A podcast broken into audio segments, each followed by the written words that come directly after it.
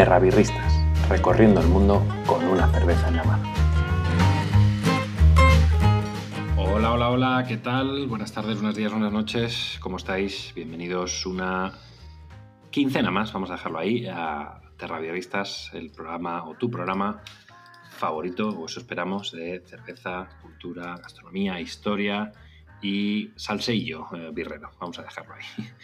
Eh, una cuatri, uy, semana iba a decir, una quincena más, estamos aquí con vosotros, eh, aquí al aparato que te habla, y al otro lado de la fibra óptica, como siempre, señor Amarillo. Buenas tardes, buenas noches, buenos días. Hola, ¿qué tal estamos? Buenos días, buenas tardes, buenas noches. Un placer una vez más estar aquí en este nuestro penúltimo programa antes de nuestras merecidas vacaciones. Merecidísimas. Y venimos con nuestro programa canónico, como, como mandan, nunca mejor dicho, y vaga redundancia, los cánones. Sí. Volvemos a, ese, a esas noticias, a ese salseo y a esas de cañas por la historia, que va a, estar, va a estar interesante hoy, porque vamos a dar un salto cualitativo y vamos a aprender que no es todo oro lo que, lo que reluce. Bueno, la verdad es que se hace casi un poco raro, después de dos o tres programas medio especiales que hemos tenido con compañía, eh, las últimas ediciones, estar aquí otra vez casi al, calorcito del flexo y del, micrófono, casi que se hace raro. Pero bueno, yo creo que tendremos alguna novedad también para antes de terminar la temporada. Estamos haciendo ahí reunión de producción antes de empezar la grabación y alguna, si todo sale bien, alguna sorpresilla y algún invitado también para despedir la temporada seguro que tenemos. Así que eso seguro. Eh, hay que ir alternando programas canónicos como este eh, con programas con, algo más de contenido y sorpresas. Así que eh, antes de las vacaciones seguro que os sorprendemos para una cosa nueva. Bueno, pues de vuelta a la normalidad, nunca mejor dicho, vamos a por mantener las tradiciones. Repaso cervecero de estos 15 días que han pasado desde la última vez que nos congregamos delante del micrófono. Señor Amarillo, ¿alguna novedad? ¿Algo que destacar? Yo tengo un par de cositas ahí por comentar. Pues la verdad es que novedades, novedades como tales, no. Eh, sí que es verdad que no soy comercial de Lindemann, pero me voy llevando a varios adeptos, adeptas hacia esa CRIEC con cereza. Pero en mi caso, mm, la verdad es que de hecho hace poquito estuve en Pontevedra, concretamente el martes, y descubrí un garito con mucho estilo y con mucho gusto y donde el quien lo lleva es bastante conocedor del sector. Y bueno, la verdad es que me di a los clásicos, me di a una bitter de Führer. Maravilla. Concretamente a esa London Proud. Eh, la doble IPA de Dougals y terminé con una Dirty Barça de Founders y luego de ahí me fui al hotel. Bueno, pues te voy a decir que espero que estuviera cerca ahí andando, porque vamos, después de tremendo triplete. Muy bien, muy interesante. Yo he de decir que mi selección de estas 15 días ha sido ecléctica, vamos a decirlo así. Eh, mi hermano que vive en Alemania, cerca de Düsseldorf, me ha traído cositas clásicas difíciles de encontrar aquí. Me traído una Jurig, una Alt. Me ha traído otra Alt que es la Sumager, en formato de un litro, maravilloso, eh, que di cuenta de ella, sí, muy bebible. ¿Y qué más he probado? Ah, probé un que que hicimos referencia en algún programa anterior, la Duquesa de Borgoña, la Duques, la edición Cherry Chocolate me gustó, pero he de decir que no encontré el chocolate por ningún lado y el cherry, eh, pues casi casi que tampoco. La acidez característica de estas cervezas, pero bueno, me sorprendió. A ver, estaba muy rica como siempre, pero no, ya digo, no encontré nada de chocolate ni nada de cereza. Nosotros aquí en casa la probamos hace dos semanas porque como te vi que la tenías y efectivamente ni chocolate ni cherry, eh, digamos que es duquesa de Borgoña pero con otra etiqueta y ya está. Me esperaba una especie de, de tarta sacher con mermelada, ¿no? Pero ni, tarta sacher, ni mermelada, ni cereza, ni nada.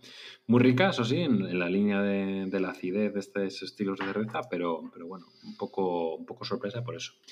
Y, bueno, y ahora para, para escandalizar a oídos propios y ajenos, eh, Es decir que me ha gustado mucho, eh, eh, joder, a ver si lo digo, una Ralder de San Miguel, pero la versión 00. Me ha parecido una bebida riquísima y súper disfrutona. Eh, probé una lata un poco por, por rebote y el punto del limón, que está muy bueno y que parece limón de verdad, más el, el, rollo de al final es una 0-0, esas notas de mosto siempre están ahí. Me pareció una bebida maravillosa. Me tomé dos y me gustó muchísimo. O sea que ahí queda la recomendación para escandalizar a algunos, seguro. Bueno, eh, eh, me imagino que más de uno se estará, me estará pitando los oídos o los ojos se estarán saliendo las órbitas. Pero es cierto que es un producto que está muy enfocado a lo que es, que es al verano, eh, que es a ese efecto refrescante Más sano que un refresco carbonatado. Eso es más sano que un refresco azucarado y, y, está, y está dedicado a eso. Y la verdad es que, bueno, sí, las he probado He probado todas esas gamas y bueno, pues son lo que son. Dentro de, son, dentro de sabiendo lo que son, me son, son buenos. A mí me, gustó mucho, me sorprendió. Así que ahí queda un poco el, puntito para el escándalo y la reflexión, seguro. Eh, si las habéis probado, mm, eh, pues ya sabéis, comentarios en nuestro Instagram, nuestro Twitter, nuestros iBox, nuestros comentarios de iBox, ahí nos podéis, nos podéis dejar odios, hate y, lo que queráis contra mi persona, ¿eh? contra la persona de Marisol que, que, aquí somos dos. De momento la, la, cata ha sido la mía. Vale, pues, pues hecho nuestro clásico repaso, mm, nos vamos a meter, como siempre, en de cañas por la historia. Antes de nuestra maravillosa, como siempre, careta, ¿alguna, ¿algún avance, señor, señor Amarillo? Bueno, hoy venimos con un titular que, que me ha gustado me ha gustado mucho, que es de la brujería a la ciencia mediante el espionaje. Joder, qué, interesante. Así sin, ser yo nada de esto, me interesa, vamos. vale, pues eh, nos quedamos con ese titular, nuestra maravillosa cartela y volvemos en cinco segundos. Terrabirristas, recorriendo el mundo con una cerveza en la mano. Pues de vuelta ya y, con ese intrigante titular, señora Amarillo, vámonos de cañas por la historia. Bueno, pues vámonos de cañas por la historia. Eh, antes de que nuestro compañero y nuestro amigo Jorge nos hiciera esa retrospección histórica hacia Bélgica. Súper chula. Súper chula y, que además ha tenido bastantes oyentes eh, en iVoox sobre todo. Ah, nos acordamos que nos habíamos quedado en, esa gran ciudad y en esa, en esa ciudad importantísima en el desarrollo de la cerveza en, este, en Inglaterra, que era Parton upon Avon, eh, donde el señor Merisotter eh, eh, comentó que nació la bartonización y eh, bueno, es momento de explicarla. La bartonización es un método en el cual se puede modificar el agua, las condiciones del agua, en cuanto a dureza, es decir, en, cuanto a cantidad de sales minerales, para obtener un perfil de producto o un perfil distinto distinto deseado en nuestras cervezas. Bueno, nos acordábamos que en Barton upon Avon una de, las, una de las características que tiene ese agua y que sigue teniendo es que es muy rica en calcio. Por lo tanto, dulcifica un poquito más las cervezas de lo que hacen, lo que hacen otros puntos de Inglaterra. Mm. Entonces nos habíamos quedado allí en ese avance en Estados en Inglaterra, perdón, eh, donde si nos acordábamos estábamos a dos velocidades en aquel momento, con Rusia por un sitio, los ingleses mandándole a los tales rusos esas Imperial Russian Stout. Y apareció un irlandés, aparece en, apareció en, en aquella época Arthur Guinness, que todos nos acordamos de... Nombre. Todos nos suena ese nombre, ¿no? De Arthur Guinness, pero era, era curioso porque Arthur Guinness no era en aquel momento lo que terminó siendo, y eso está muy claro. La reputación de, de su fábrica en aquel momento y de su cerveza no estaba en, entre las mejores Stout. De hecho, el propio ministro Interior británico dijo que era una cerveza muy poco bebible y que era una cerveza hecha para la baja, digamos, estofa, para la baja gente. para lumpen, que diría. es, para lumpen, ¿no? De, para lumpen inglés e irlandés. Los escoceses en aquel momento llevaban a su, a su otro rollo, ¿no? Eh, pero Arthur Guinness fue un tío visionario, fue una persona que confiaba muy mucho en su marca y en lo que estaba haciendo. Y la curiosidad, que no recuerdo si lo cuentan en la fábrica, es que tiene un contrato de 9.000 años por una, por una cervecería, ¿vale? Concretamente por la cervecería actual donde se fabrica esa cerveza. San James, ¿no? Se llama la San James. San James, efectivamente, y lo firma en 1759. Por lo tanto, el mundo se acabará, pero el contrato seguirá vigente. Ya veremos quién lo cobra. Pero, eh, ¿qué, heredero del señor Guinness cobra ese, ese contrato? ¿no? Evidentemente, esto es una cosa simbólica que conforme pasan los años, pues eh, eh, al final prescribe. Pero bueno, al final Arthur Guinness eh, potencia y presenta al mundo el, estado, el estilo Porter, el estilo Stout, perdón, el estilo Stout de Guinness, eh, y termina siendo lo que soy. Es decir, esa, esa fábrica eh, consigue la reputación que tiene actualmente y la marca consigue la reputación que tiene actualmente. Bueno, y de, Inglaterra saltamos a esas clases altas, a lo que hoy todo el mundo conoce como IPA o como IPA, que por aquel, que por aquel entonces pues nace como un intento o un invento para conseguir solucionar esas ales envejecidas en las bodegas inglesas que se mandaban a las colonias inglesas en la India. Bueno, las colonias inglesas sabemos que los indios pues les gustaba los indios, los ingleses se fueron allí a conquistar la India, a llevarse todo lo que pudieron y a establecer allí sus colonias. A esas colonias quienes iban, ¿no? Pues todos los que hemos visto algunas películas donde seguía habiendo esclavitud y, y demás, pues eh, se iban los señoritos, digamos la alta burguesía o los altos nobles. La burguesía, sí. La alta burguesía, y entonces se mandaban, esas, esas cervezas se mandaban allí. Bueno, y que era una IPA, que era todo, todo el mundo lo conocemos, pero posiblemente mucha gente no sepa que realmente no nace como IPA y, no, y tarda bastante en tener esa denominación. Bueno, las IPAs, como todos sabemos, se llaman India, India Pale Ale, es decir, las Pale Ales inglesas enviadas a las colonias inglesas estaban hechas con lo que se conoce como maltas crujientes, ¿vale? Es decir, mm. maltas crujientes no es que sean maltas crispies de cereales, sino son maltas que están muy poco secas y por lo tanto al machacarlas crujían. Por lo tanto estaban mucho más húmedas y le dan un sabor un poquito más dulzón mm. al producto. Cervezas con un alto contenido en amargo, eh, que se combinaban, como no, estaban muy bien pesadas porque se combinaban con las comidas picantes que por, aquel entonces se servían allí, ¿no? Efectivamente. Y es popular durante el siglo XVIII, que todo el mundo piensa que esto ha sido ad eternum, no es así. Y nacen de ahí envejecidas. Bueno, ¿quién es el protagonista? ¿Quién es el padre de todo esto? George Hodgson, que, que en 1790 desarrolla este tipo, de, este tipo de productos para darle una solución a esa cerveza que se transportaba. Pero el nombre de IPA o de IPA no se lo recibe hasta 1830. Eh, concretamente, eh, cuando, cuando, bueno, todo esto además al final se, va hacia atrás, Es decir, Hodgson, como ya hemos hablado, eh, él es de Barton o empieza a hacer las cervezas en Barton. La calidad de las aguas hace que las IPAs crezcan como la espuma, principalmente porque el calcio, el calcio es un gran factor, es una gran sal que nos ayuda mucho a extraer esos aceites y esos aromas de lúpulo que de otra manera sería un poquito más complicado, lo que hace que sea más aromática la cerveza. ¿no? Pero bueno, eso se conoce ahora, en aquel entonces no se conocía. Simplemente sabían que con el agua de, de, Barton la cerveza estaba mucho mejor.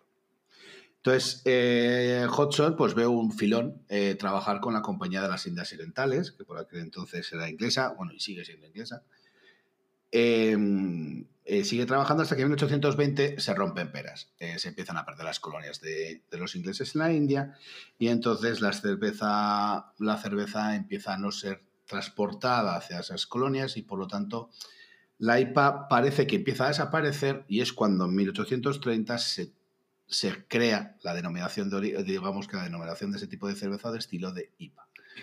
Por lo tanto, tenemos ahí más de 40 años, donde la, donde la cerveza IPA, pues bueno, era una especie de conocido interno entre India y, Inglaterra, donde se hablaban entre ellos.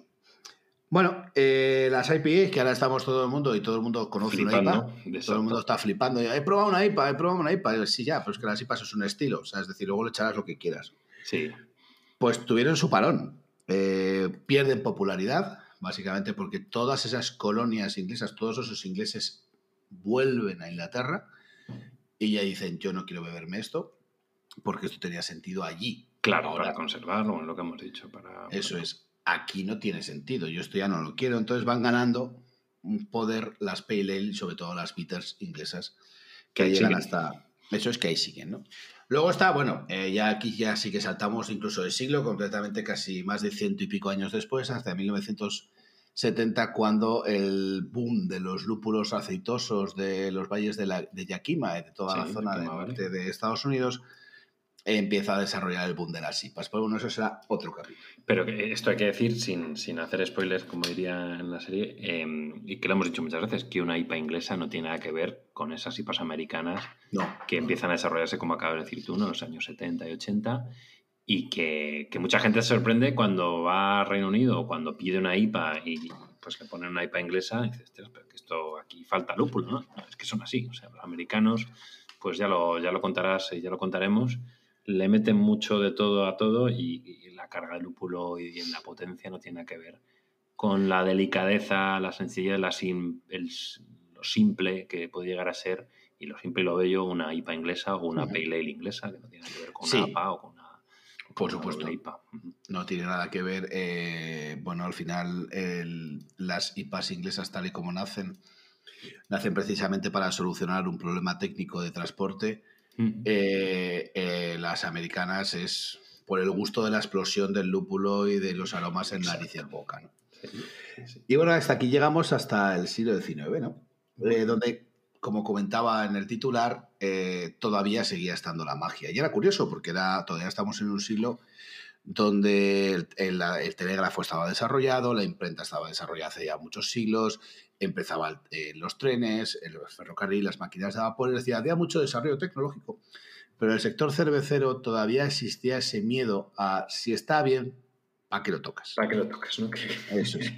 que aplica tantas cosas en la vida. Que aplica tantas. Entonces, en el sector cervecero, de hecho, concretamente, en el sector más radical o más conservador, había muchísimo miedo. Ese sector conservador se, se, nutría de un manifiesto de 1835 que era el Tratado Práctico para la Producción de la Cerveza, del señor William Block, eh, William Black, que de hecho culpaba a los procesos fermentativos que separaban o a problemas de la fermentación a las corrientes de la Tierra o a la electricidad atmosférica.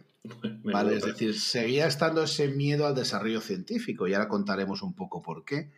Y es curioso porque la historia es cíclica. ¿no? De hecho, había una frase que ellos no sabían por qué la escribieron, porque era un poco brujería, pero que ahora tiene mucho sentido que decía, ni los rayos de luz de la luna y el sol deben brillar por encima del mosto. Ahora, en aquel momento era como una especie de misticismo de brujería, ¿vale? Pero ahora sí tiene sentido. Eh, cualquier, y todos sabemos que un producto como el mosto cervecero o como la cerveza, cuando le da los rayos del sol, los de la luna no tienen culpa de nada, eh, pues producen ciertas reacciones químicas que oxidan el producto. El olor a zorrino, como dicen nuestros eh, eh, compañeros argentinos. Exacto, por ejemplo. El olor a zorrillo. A zorrillo, zorrillo, zorrillo, zorrillo, zorrillo. Que aquí decimos eh, olor a luz, por lo menos. Eso es. Vale, que bueno, pues para quien lo quiera saber, es una esterificación de un doble enlace. y comentaba que la historia es cíclica. ¿Y por qué decía que la historia es cíclica? Actualmente escuchamos en algunos sectores, y voy yo mismo otra vez, a lo mejor se le está inyectando en sangre los ojos a mucha gente, hmm. que todo lo que, meter ciencia, es decir, que meter un matrazo, un tubo de ensayo en el sector cervecero es prostituir el sector cervecero, prostituir el producto, ¿no? Y eso, tanto tú, señor Merisotter, como yo, que estamos en estos mundos, lo hemos escuchado muchas veces.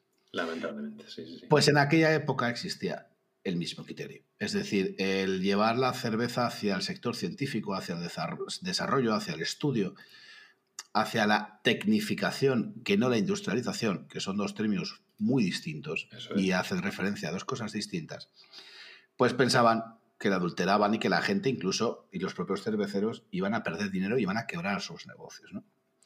Pero es verdad que había dos personas, que aquí es donde, donde llega el final de la Cañas por la Historia por hoy, que sí creyeron en ello, pero además creyeron de una manera muy curiosa. En este caso eh, son nombres muy conocidos, son Gabriel Slenmayer y Anton Dregen, el primero de Múnich y el segundo de, Viena, que si los que conocemos las historias clásicas Me fueron... Me encanta esta historia, la vas a contar, es de las que voy a estar con palomitas, es una historia... tiene de todo, ah, menos drogas, yo creo que hay sexo, rock and roll, hay de todo, vamos, es una maravilla esa historia. Voy a contar una sola parte eh, para dejar la historia o una biografía de un, un monográfico de estos dos personajes. Sí, sí, sí, se lo merecen, vamos que se lo merecen. Bueno, ellos, ellos eh, concretamente, eh, Gabriel Schlemmayer es quien recibe la herencia de la cervecera Spaten en Múnich. Eh, y bueno, y su compañero de Viena viene desde Viena a echarle una mano en la regencia de la cervecería. Bueno, son nombres muy conocidos, todo el mundo piensa que eran unos cerveceros excepcionales, no tenían ni puñetera idea hacer cerveza. O sea, ellos reciben un negocio eran dos niños bien de la época. Con posibles, que se dice. Eso es, eh, con muchos posibles y básicamente recibir el negocio familiar pensando que aquello se hacía solo. Entonces, eh, por eso decíamos que esa tecnificación a través del espionaje industrial, ¿no? Sí, sí, yo creo que es el primer caso de espionaje industrial. Eh, y además, bueno, ya lo contarás, pero utilizando métodos de, dignos casi de Matajari y de, la CIA. Dignos del más puro James Bond del siglo XIX, ¿no? Bueno, pues estos dos señores muy listos y además de, un, sector, de un sector de Centro Europa eh, ya desarrollado, la verdad, y con, pues bueno, además muy floreciente, como era la, la Múnich del siglo XIX. Pues estos dos señores se embarcan eh, y se piran a las islas y se van a UK, concretamente a Barton upon Avon, para decir, vamos a ver qué aprendemos. Pero en lugar de ir a aprender, van a hacer otra cosa, es decir, a espiar. Estos señores, con su bombín y su eh, chaqueta de tweet, aparecen en la cervecera de Barton upon Avon presentándose como pues esos dos cerveceros alemanes que querían aprender sin explicar, ni mucho menos, que eran los dueños de una de las siete casas de Alemania eh, cervecera. Entonces, bueno, se aparecen por allí y dicen, hola, ¿qué tal? ¿Cómo estás? Mira, pues queremos la fábrica, queremos hacer algo así. Sí, sí, claro, bien, claro, en inglés, con, su flema inglesa y con su pecho mm, lleno de aire, su pecho palomo, diciendo, José, claro, viene aquí de Alemania. Los alemanes vienen a preguntarnos a los ingleses cómo hacer cerveza. Bueno, tanto es así que generan tanta confianza que se pasean por la fábrica libremente y lo que no le contaron al dueño es que llevaban, ellos llevaban sendos bastones. Esos bastones estaban vacíos, estaban huecos por dentro y en el mango lo que tenían una especie de succionador o de jeringuilla moderna. Y ellos fueron paseándose por allí y golpeando las barricas para ver si estaban llenas o vacías, para ver si la... Ellos contaban que era para la consistencia de la madera, a ver si era la adecuada. Claro, el que estaba lleno aprovechaban a pinchar el barril y coger una pequeña muestrecita de todas las, esas, porte, esas stout que estaban en, los fermentadores. Dicen que muy bien, que muchas gracias, que gracias por atenderme. Ponen pies en polvorosa y se piran a su ciudad natal. Y en el siguiente de Cañas por la Historia contaremos cómo nace un estilo gracias a, como, como dijo Gabriel Schleimmayer, lo robamos todo. Levadura, líquido, todo, sí, sí. Interesantísimo, de verdad. Eh, yo os, animo a que esperéis al siguiente de Cañas por la historia. Y, yo tengo por ahí un libro, no recuerdo ahora mismo cuál, donde hablan de esta historia que os recomendaremos también. Muy, muy chulo, muy interesante. Eh, y el primer caso de, espionaje industrial que si hubiera sido en esta época, seguro hubiera acabado en el tribunal de la competencia. Este de, pues eso seguro, la Haya. De la Haya, de, ¿cómo se llama? El tribunal del comercio este. Muy bien, interesantísimo como siempre, señor Amarillo, el, paseo por la historia, en estas cañas por la historia, que nos vamos acercando más a nuestro tiempo, a nuestra época, mejor dicho, y, bueno, empiezan a aparecer cosas muy curiosas y muy, muy, muy interesantes. Eh, es verdad que según nos vayamos acercando, eh, no penséis que, oye, estos han avanzado un montón de siglos de golpe en 10 programas o en 15 programas. Eh, llegados a nuestra época actual, tenemos muchas más historias y cosas que contar. O sea, que no os preocupéis, que tenemos de cañas por la historia para muchas, muchas ediciones. Y vosotros las oigáis. Sin dudarlo. Muy bien, pues eh, acabado este paseo por las cañas por la historia, vamos con nuestra sección de noticias habitual, que hacía un tiempo que no teníamos, pues por estas ediciones especiales, y hay alguna noticia por ahí interesante que se nos había quedado comentar y, que, y que, como siempre, vamos a hacer el repasito. La modalidad, ya sabéis, el señor amarillo se cuenta un par, yo me encuentro otro par en modalidad tenis ping-pong. Vamos saltando de una a otra y hacemos el repaso las cosas que nos han llamado la atención, nos han parecido más interesantes y que nos gusta compartir con vosotros, como ya sabéis. Así que, como siempre, señor amarillo, ¿con qué empezamos? ¿A qué nos lleva la actualidad? Bueno, pues hoy nos lleva, creo que, a una noticia que no pasa desapercibida, sobre todo en, casi en, España, por decir una manera, ¿no? Todos conocemos, eh, o los que hemos pasado por esa ciudad, eh, conocemos un, un antiguo edificio que ahora vuelve a estar habitado en el barrio del Nervión, en Sevilla, donde pues, los hermanos Osborne en 1904 fundan la fábrica de Cruzcampo, eh, que luego, bueno, pues se fueron a las afueras, creo que se llama el barrio de, el barrio de Torres Blancas, si no estoy equivocado, con la fábrica Jumbo. Y han retomado ese edificio. Es un edificio, la verdad es que muy grande, son casi 1.300 metros cuadrados en el pleno centro de Sevilla. Quien no lo conozca, le invitamos a ir. y han hecho pues lo que se conoce o lo que ellos han llamado la factoría, eh, que es un centro mixto donde, aparte de por ir a tomar cervezas desarrolladas por ellos, ¿vale? desarrolladas por, por dos maestros cerveceros muy jóvenes, además, que son Juan Jiménez e Irene Pascual a Irene Pascual, si nos está escuchando, eh, un saludo desde aquí, porque le di clases de filtros prensa y de recuperación de energías, y de hecho me consta que lo tienen, así que le saludo desde aquí y me alegro un montón por, por porque la hayan contratado, porque ya empezó en otra microcervecería más chiquitita. Pues, bueno, ha montado un centro, la verdad es que espectacular por lo que se ve en las fotos. Tengo ganas, cuando vaya por el sur de vacaciones, de, de visitarlo. Es un, es un sitio donde está enfocado a, apoyar la hostelería, que desde Terravirristas la hemos apoyado siempre, a estudiantes de hostelería que quieren construirse y labrar un futuro. Pues bueno, ahí pueden hacer prácticas. Es un modelo además, mm, es un modelo mixto, a, diferencia de otros modelos que conocemos de otras grandes compañías cerveceras donde, bueno, pues ellos allí directamente están de cara al público, eh, supervisados por gente de la propia compañía y muchas veces solos, lo cual a eso se aprende, ¿no? Eh, se aprende cuando uno esté solo.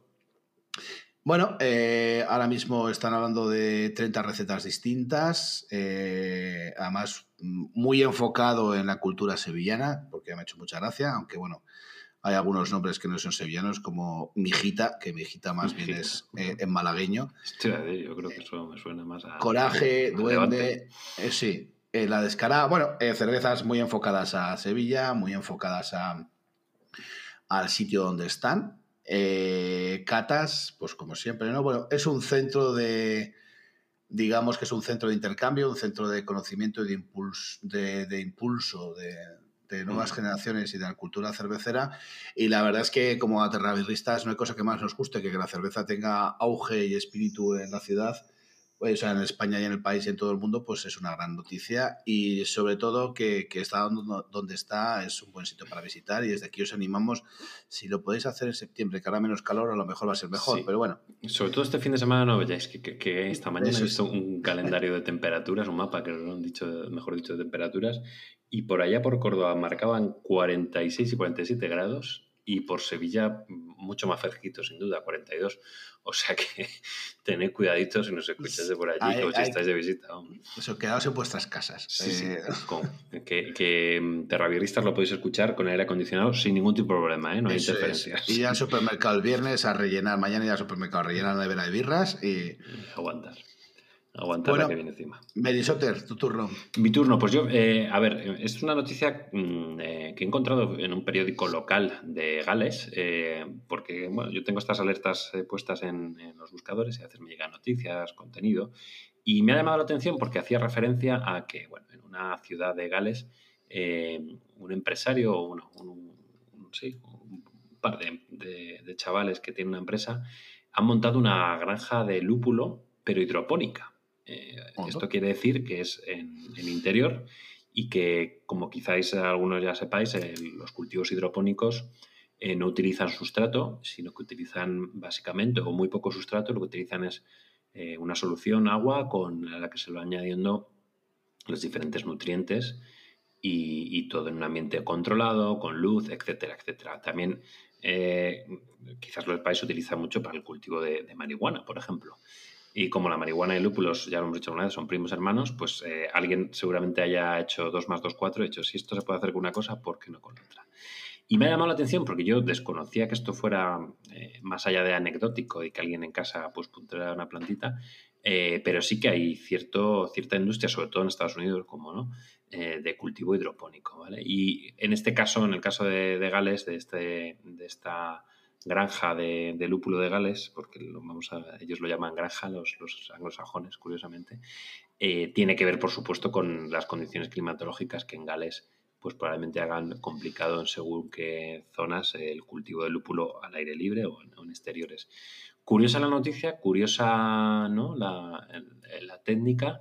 Eh, y en, recomendamos que en, en Beer hay un artículo en inglés, es el 2017, si no recuerdo mal, pero que habla de, de todo esta, he llegado de rebote, ¿no? Buscando, y habla de toda esta industria que hay del cultivo hidropónico del lúpulo y el titular eh, que hace Beer Advocate es eh, que eh, si cambiará el, futuro de la industria, ¿no?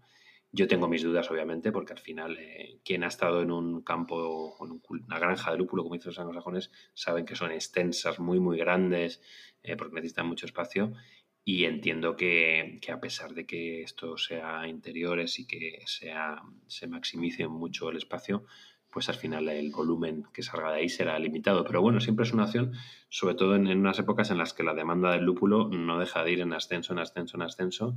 Cada vez queremos más lúpulos en las cervezas, para aroma, para amargor y para todo. Con lo cual, seguramente tenga su, potencial y su crecimiento esta, esta variable de cultivo. Bueno, está, está claro que al final son, es un tipo de cultivos que llevan mucho tiempo desarrollados y para el lúpulo es, es más complicado porque necesita mucha altura. Sí, eso es. Es, es una planta que necesita mucha altura, entonces, bueno, pero oye, está claro que hay que investigar nuevos métodos de cultivos porque Utiliza mucho en pues Holanda también, leyendo el artículo, para, mm, para tomates, o sea, para hortalizas, eh, tomates, para, ese tipo de cosas. Claro, en Holanda no tienen el, tiempo que hay en Almería durante prácticamente todo el año y ahí lo cultivan obviamente con, climatización y luz artificial. Pero bueno, eh, curioso, eh, sin duda. encontré la noticia de, eso en un, periódico local y nos ha llevado a hablar de, los cultivos hidropónicos. Por cierto, la ciudad se llama, que lo tenía aquí, que lo he dicho, eh, pues se me acaba de ir. Eh, Pencader eh, es una ciudad que está en Gales, un pueblecito seguramente, no tiene pinta de que sea muy grande. Señor Amarillo, tu turno. Bueno, pues la mía no puede ser más local y sobre todo me, me, queda muy cerca, ¿no? Y ese, bueno, el titular es, es, bastante significativo, se llama Una pirra bajo tierra, el joven leonés que ha creado una fábrica de cerveza en la mina de su abuelo. Bueno. Sí, bueno, él se llama Juanjo eh, Villanueva. Eh, Juanjo Villanueva es una persona que ha estado viviendo en Panamá, bueno, ya que el amor le llevó hacia allí y, bueno, que esa zona que la minera, pues eh, con el cierre de las minas, de, los dejó sin, bueno, sin futuro, ¿no? En aquella época. Bueno, entonces, pues él, después de hacer dinerito en Panamá y asociarse con un con un colega vuelve a este pueblecito, eh, concretamente a Villaseca de la Ciana, que está al norte de León. Villaseca, sí, Y bueno, pues compra, compra con mucho esfuerzo por los temas legales, eh, compra la mina donde su abuelo había trabajado y donde su abuelo había sido minero y se queda con una parte para montar la cervecería y otra parte eh, se, la ofrece a, se la ofrece a las empresas que quieran eh, montar allí algo. Pero ellos querían ser los primeros, sobre todo por ese recuerdo que él tiene de, de, bueno, de su abuelo trabajando allí. ¿no? Además, eh, las fotos que se ven y demás, si me puedo acercar algún fin de semana a esto, ya que lo tengo cerca, me acercaré. Eh, pues incluso han llegado a, a coger una carretilla antigua de cómo se bajaba, cómo bajaban los trabajadores a la mina, etcétera, etcétera. Bueno, la verdad es que lo ha hecho bastante bonito y poquito a poco, pues va, poquito a poco va, va rescatando esa zona que debía estar más que bien abandonadilla y está consiguiendo una, una, buena cerveza. La cerveza se llama 1270, eh, que es una empresa fundada entre él y su amigo. La verdad es que tiene muy buena pinta, es una manera de, de resurgir, ¿no? Eh, de resucitar todas estas pequeñas cosas que vamos abandonando en, en el país por, pues, por, por, otros temas, ¿no? por otros negocios. Y bueno, me ha parecido una muy buena iniciativa. Y la verdad es que además me recuerda mucho a otra cervecera que tiene su bodega en una mina, de yeso concretamente, y que, y que eso le ayuda mucho al envejecimiento en barrica de sus productos. Así que, oye, pues eh, desde aquí una iniciativa fantástica y a ver si, y a ver si nos podemos acercar en, en un futuro, aunque como sigamos acumulando, tenemos programas de aquí a 2037. Sí, sí. Sí, la verdad es que eso es buena señal, ¿eh? se nos acumulan los temas y, los proyectos. Eso siempre es buena señal. Si no, este podcast estaría, estaría muerto. O sea que muy buena noticia. Pues estupendo y siempre, como decías antes en la noticia anterior, siempre es bueno ver que, que la cultura y los negocios cerveceros se mueven y se siguen moviendo. Y, bueno, eso siempre son buenas noticias y desde aquí las compartiremos siempre. Bueno, eh, me toca mi turno y acabo con algo un poco más local también, eh, en este caso local eh, de Madrid, y es que em, la noticia es que ha abierto eh, la localidad de Las Rozas, muy cerca de Madrid, a unos 20 kilómetros, ha abierto un taproom y, un, bueno, más que un taproom, una fábrica con taproom, Gluck, que es una cervecera artesana argentina, que tiene su origen en Mar de la Plata, y han abierto hace escasas semanas, yo creo que no llegan a 15 días, eh, la fábrica y el taproom, donde, pueden donde podréis disfrutar de, todas las cervezas que hacen y ver la fábrica también. Y, bueno, eh, es una noticia también muy buena, en este caso, de empresarios que vienen de muy lejos de, Argentina para apoyar y para mm, difundir y crear cultura cervecera aquí en España, en Madrid, y para, para hacer muy buenas cervezas. Yo he de decir que no conocía la marca, pero todo lo que hemos visto por redes y comentarios es que hacen muy buenas cervezas, muy buen producto allá en Argentina y que es una suerte que, pues, eh, por lo menos la gente o los que vivimos en Madrid y alrededores podemos empezar a disfrutarla. De momento en la, en la fábrica, en el taproom, pero seguro que dentro de poco también en, alguna eh, tienda de cervezas especializadas y, que seguro que podremos, eh, incluso a través de Internet, los que no viváis cerca de Madrid, probarlas. Así que esa es un poco la noticia. La cervecería se llama Gluck, está en Las Rozas, en el polígono Eurípolis, en la calle Dublín. Y bueno, tienen su página web, sus redes sociales, os invitamos a seguirlo. Y nos hemos marcado como objetivo probarlas en, breve, señora Amarillo. Así que tenemos ahí otro proyecto más, hablando de proyectos. Eh, sobre todo porque además eh, es interesante, yo creo, y seguro que eh, los oyentes que tenemos de Argentina, conocer un poco más de la cultura cervecera artesana argentina, que es rica, es, potente, nos llevan bastantes años de ventaja porque allí empezaron con el mundo artesanal bastante antes que aquí y seguro que, los chicos de Gluck vienen a aportar y, a crear cultura cervecera y bueno, será interesante saber ¿no? qué, cervezas hacen, qué estilos y, y conocer también algo más de la cultura cervecera argentina. Que seguro sí, de hecho es algo que es algo que hemos hablado fuera de micrófono, de ir a, bueno, hacer hacer un programa allá, conocerlos y desde luego sí, está claro que todo lo que venga de al otro lado del charco de Argentina será para aprender. Y además, eh, conforme vamos dando estas noticias, eh, eh, va resultando curioso, ¿no? Es decir, pues Ana Gluck mm, se va a las Rozas junto a sus compañeros de la Virgen. Viene de León, vienen, vienen Burgos, vienen un montón de cosas, lo cual, bueno, va dando pie a, pensar y sobre todo a confirmar ese, esas ganas y ese ansia por, bueno, pues eh, por, ampliar y desarrollar la cultura cervecera en España y enseñarle al, bueno, enseñarle, no, compartir con el público eh, que hay mucho bueno por traer, mucho bueno por hacer y mucho bueno por producir y por disfrutar. Pues, pues muy interesante. Eh, estaba leyendo justo ahora un poco aquí en, la web que también tienen, por supuesto, como no podía faltar en, en un taproom, propuesta gastronómica y hablan de choripanes gourmet. Yo eso ya me... eso, hay que probarlo. eso hay que probarlo. tienen eh, hamburguesas además, tendrán tienen algo de carne, tienen eh, pizza, por supuesto. Eh, entraña argentina. O sea, bueno, mm, rico. Eh, choripán y entraña. Ya eh, creo que ya de repente la cerveza me empieza a parecer secundaria. Mira lo que te digo. hay que ir escribiendo, hay que ir escribiendo. Así que nada, desde aquí, mucha suerte a, los chicos de Gluck, muchos éxitos y seguro que en breve pues estamos presencialmente allí probando sus creaciones. Muy bien, pues hasta aquí nuestra sección de noticias, eh, muy cargadita, muy, muy picadita y con muchas cosas. La verdad es que echaban falta yo la sección de noticias, ¿eh? siempre nos da salseo y nos da contenido y, acabamos aprendiendo cosas de, de rebote. Llevábamos unas cuantas ediciones sin hacer noticias y, ya tocaba. Ya tocaba, ya tocaba. Vale, pues como siempre vamos a acabar con nuestra parte más esperada, la más eh, divertida también muchas veces, que es nuestra cata. Tenemos como siempre las cervezas en nuestra maravillosa nevera, en la cocina en mi caso, en tu caso también a escasos metros, pero yo creo que queda un titular de, lo que vamos a probar, que quizás de nuevo, eh, ¿no? Em, iba a decir antes que escandalice a oídos propios ajenos, como he dicho antes, quizás esta vez también eh, tengamos algún alguien que, diga, pero ¿qué están probando estos, estos chicos? Pues la verdad es que aquí probamos lo que nos gusta, lo, lo que pensamos que nos va a gustar, y ya sabéis que tenemos cero prejuicios, nos gusta la buena cerveza y punto. Y más allá de eso, no hacemos distinciones entre industrial, no industrial, artesano, no artesano, eh, en fin.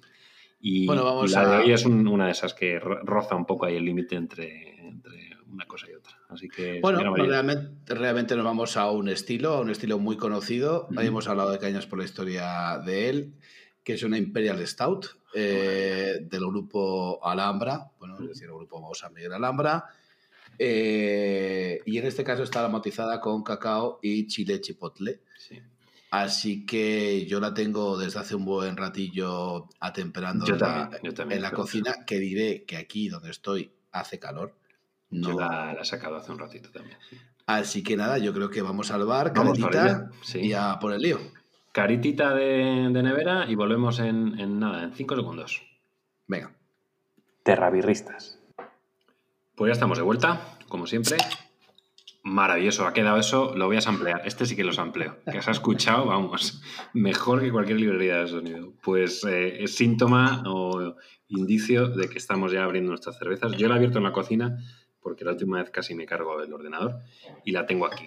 Bueno, no hemos dicho el nombre, vamos a probar eh, el nombre comercial, vamos a decirlo así, la Imperial Stout de Cervezas Alhambra, eh, de la serie numeradas o las numeradas, que sabéis que son esa serie de cervezas Em, un poco especiales, eh, más allá de las, más comerciales o las más mainstream, que de un tiempo a esta parte eh, la gente de Alhambra ha lanzado y que empezaron con aquella Baltic Porter, luego han tenido alguna envejecida en barrica, eh, envejecidas en, barricas de, Jerez y Dolorosos.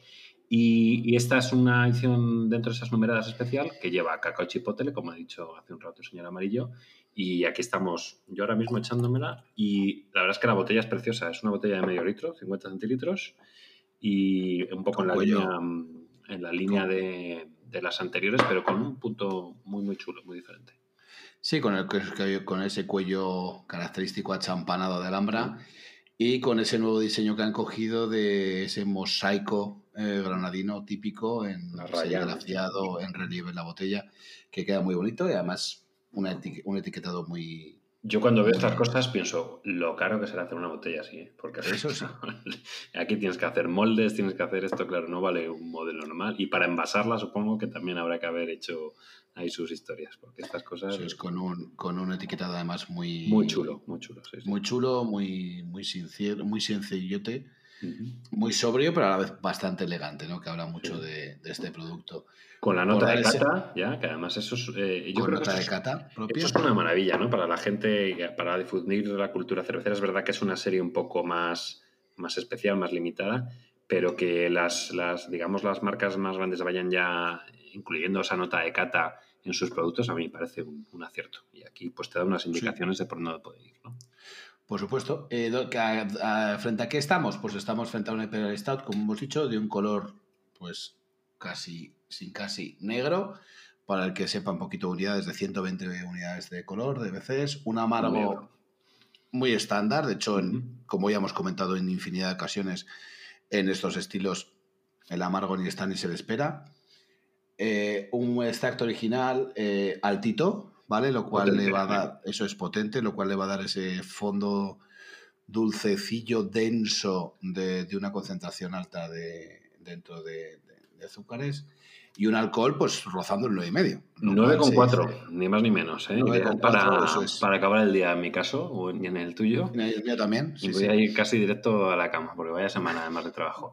Eh, interesantísimo, ¿eh? No, o sea, eh, esa descripción que ibas haciendo, eh, además lleva cacao, en la, etiqueta, en los ingredientes, vemos la concentración que lleva de cacao, de chipotle lúpulo. Yo creo que es, una cerveza interesante, muy chula. Yo ya me la he servido y, bueno, esos 120 eh, veces que decías, se nota, es negra, tiene una espuma bastante persistente para lo que son estos estilos de cerveza y ese contenido alcohólico, que sabemos que no ayuda mucho a, la persistencia y la densidad. Eh, y tiene un color precioso, tiene un color que entiendo que tiene que ver con la malta también y también con el puntito de cacao que lleva. Es una, una espuma color color eh, caoba, o sea, tirando a caoba, pero han dicho, grisaciones a caoba. Y, bueno, más allá del marfil o el blanco roto, ya tiene un color, pues eso, más bien tirando hacia el marrón, color.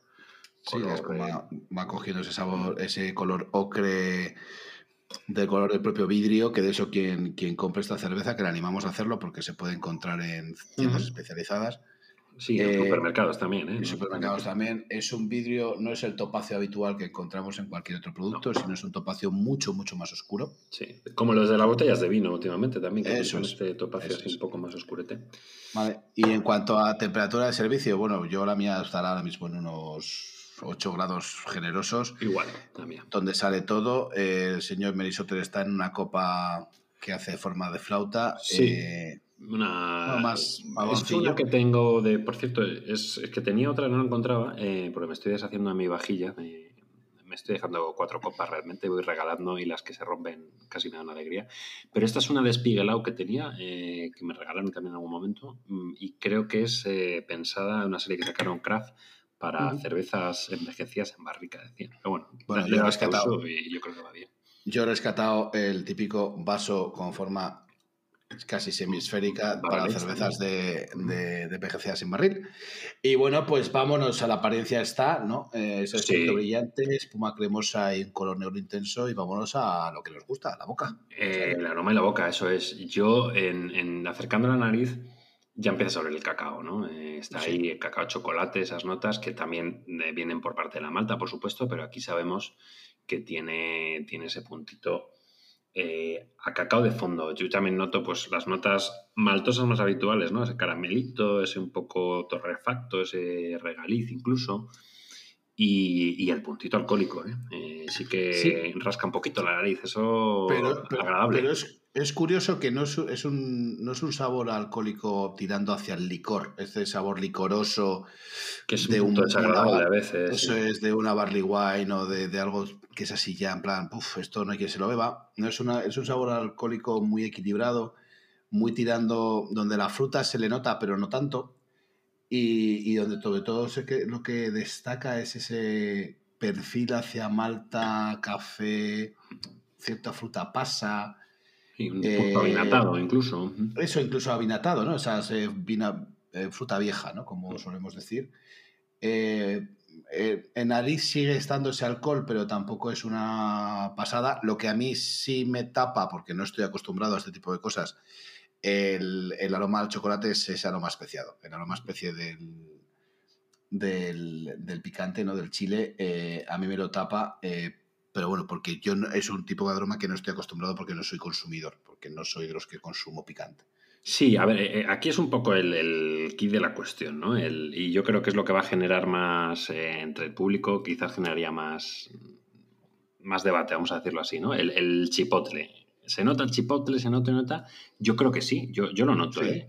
Yo lo noto también. Porque el chipotle, los que os guste el mundillo del picante y demás, sabéis que más allá de dar picante, que lo da y, y ahí los hay muy potentes, da un puntito como de ahumado, por lo menos a mí, tiene un, hmm, puntito ahumado y yo esto sí que lo noto, que en principio lo asociaba a la malta, ¿no? Pues al, trabajo puede haber a las maltas que lleve, que no sé cuáles son las realidades exactas, pero un poco haciendo esa introspección, eh, yo creo que pueden venir el chipotle y sí que detecto en boca un, picante muy, muy ligero eh, cuando le das un trago y más en la garganta, o sea, no en la boca cuando cuando pillas un tabasco, una gitla, estas cosas que pican, es un ligero picante muy agradable y que viene más en el fondo de la garganta.